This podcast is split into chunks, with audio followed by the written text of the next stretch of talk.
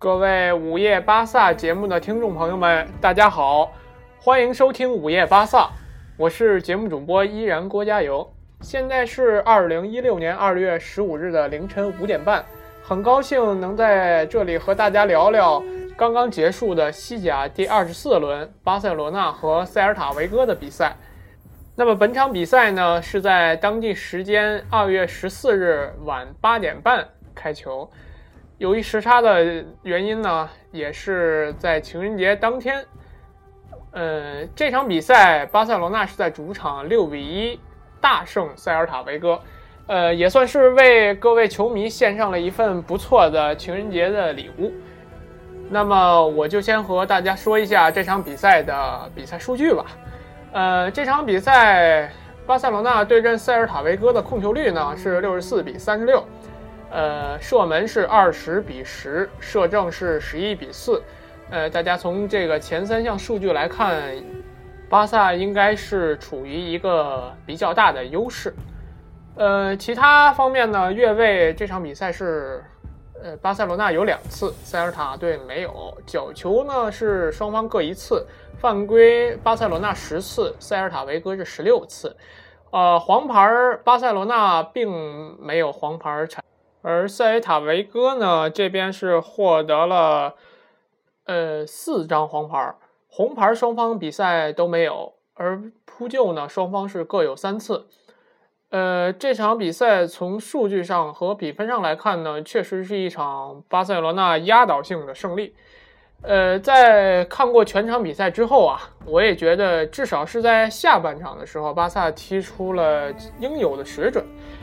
而上半场呢，看得出来，巴萨还是没有发挥出全力。嗯，这也从半场一比一的比分能反映出来。上半场的传球失误率也比较高一点。在这儿提一下内马尔吧，呃，他给我一个特别明显的感觉，就是很容易把机会盘带出来，也容易盘带到死。塞尔塔队呢也做了比较针对性的部署吧，就是屯兵在禁区前沿，着重防守内马尔突破之后传球的线路。当然，梅西的这个进球来的也是非常及时，第二十八分钟的任意球。不得不说，现在梅西在禁区前沿五到十米的这个距离的任意球还是已经非常有准头了。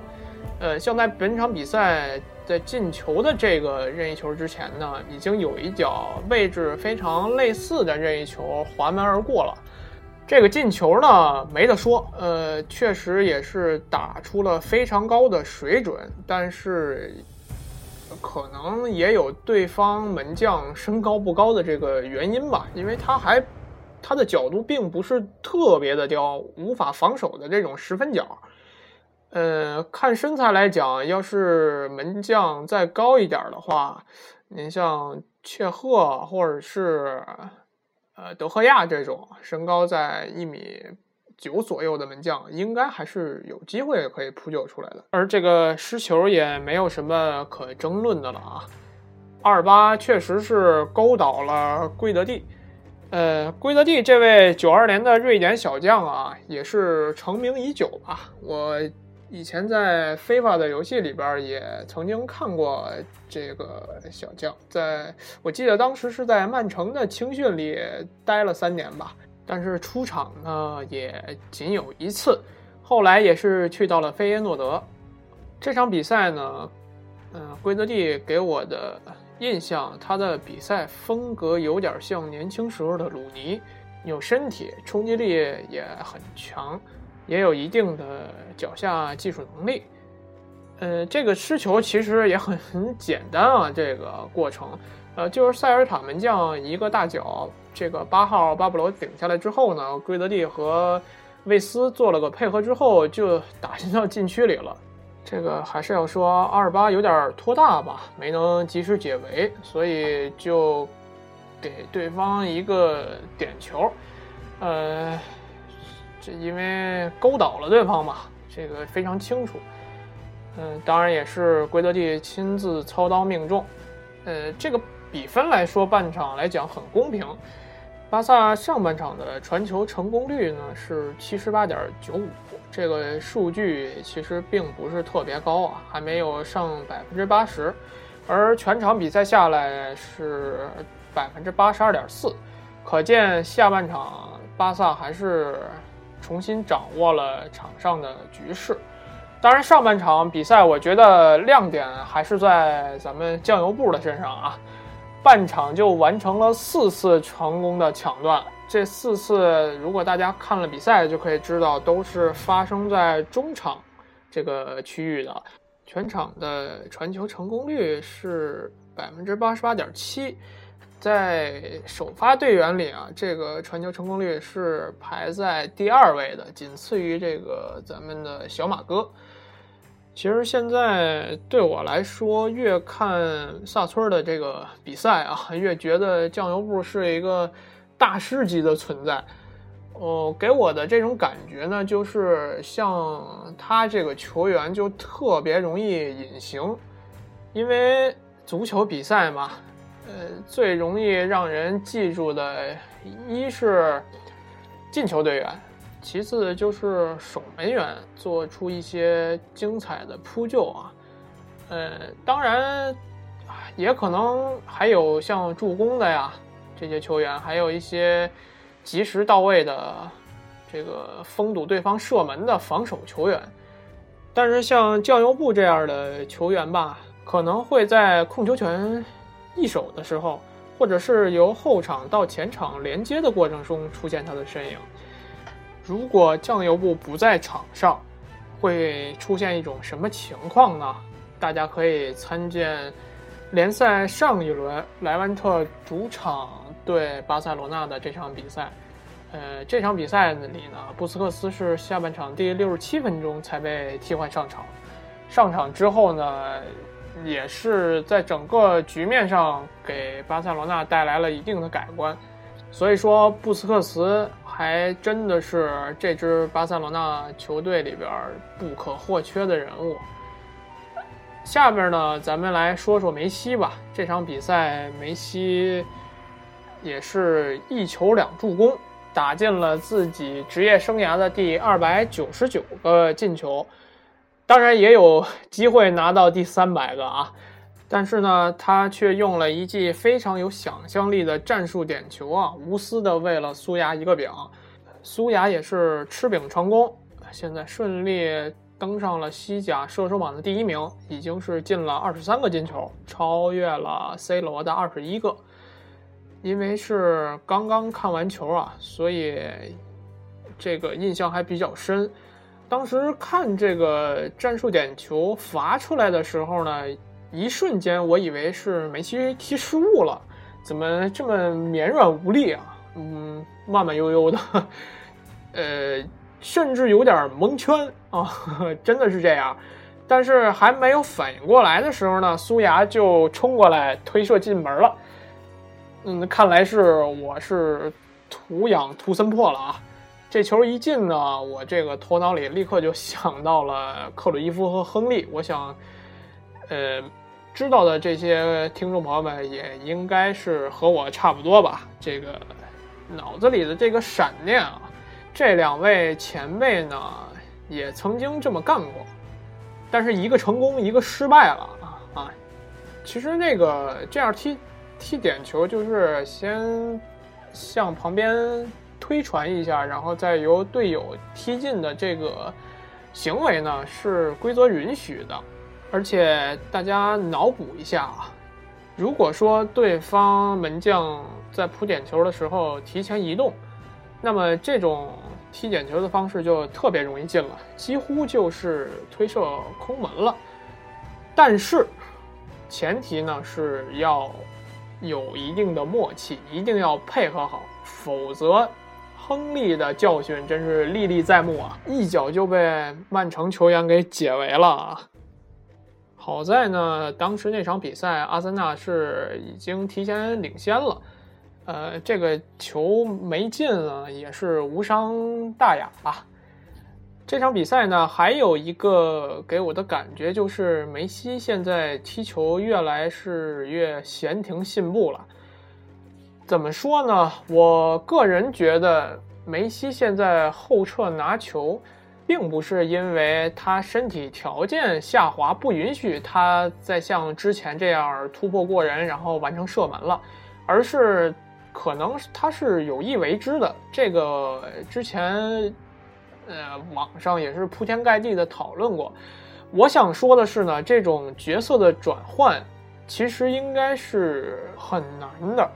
像梅西这种一开始就作为突破型的边锋，转换成组织中场，他对战术执行能力和这个节奏把控上面的能力要求还是很高的。嗯，之前一个能做到这样的，我觉得还是吉格斯吧，王朗吉这样的球员。但是梅西给我这种感觉呢，就是他自由切换起来完全没有障碍，感觉就是你们需要我进球的时候我进球，你们需要我组织的时候我组织，啊，没办法，这个真是给大爷跪了。生在这个梅西的时代啊，很难不没吹。当然，因为这是本轮最后一场西甲比赛，积分榜呢也可以和各位听众朋友们说一下，其实变动不是很大啊。榜首三强坐四未变，巴萨五十七分，马竞五十四，皇马五十三。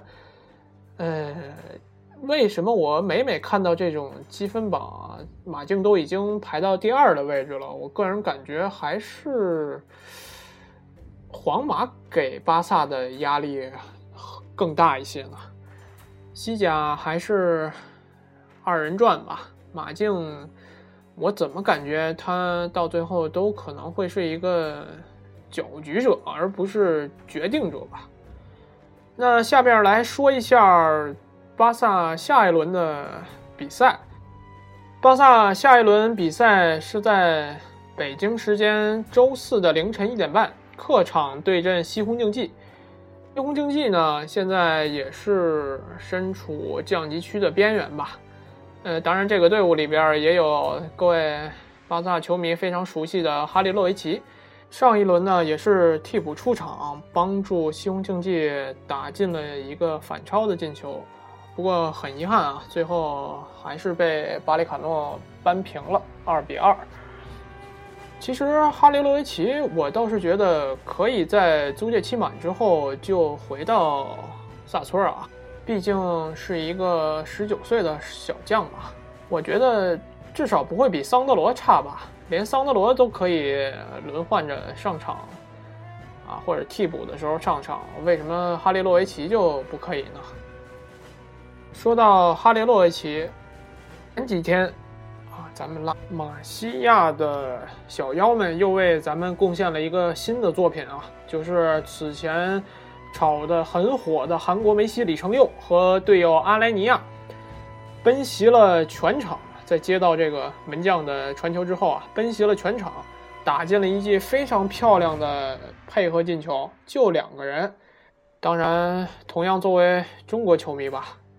看到邻国已经有这样的妖人在为像巴萨这种球队效力了，我觉得中国的青年足球乃至国家队层面真是前途渺茫啊！不过在最后，我还有一件萨村球迷应该很欣慰的事儿，就是咱们的同城对手西班牙人啊，在为。内维尔的瓦伦西亚强势续命一轮之后啊，进一步逼近了降级区啊，现在都已经排到第十七位了。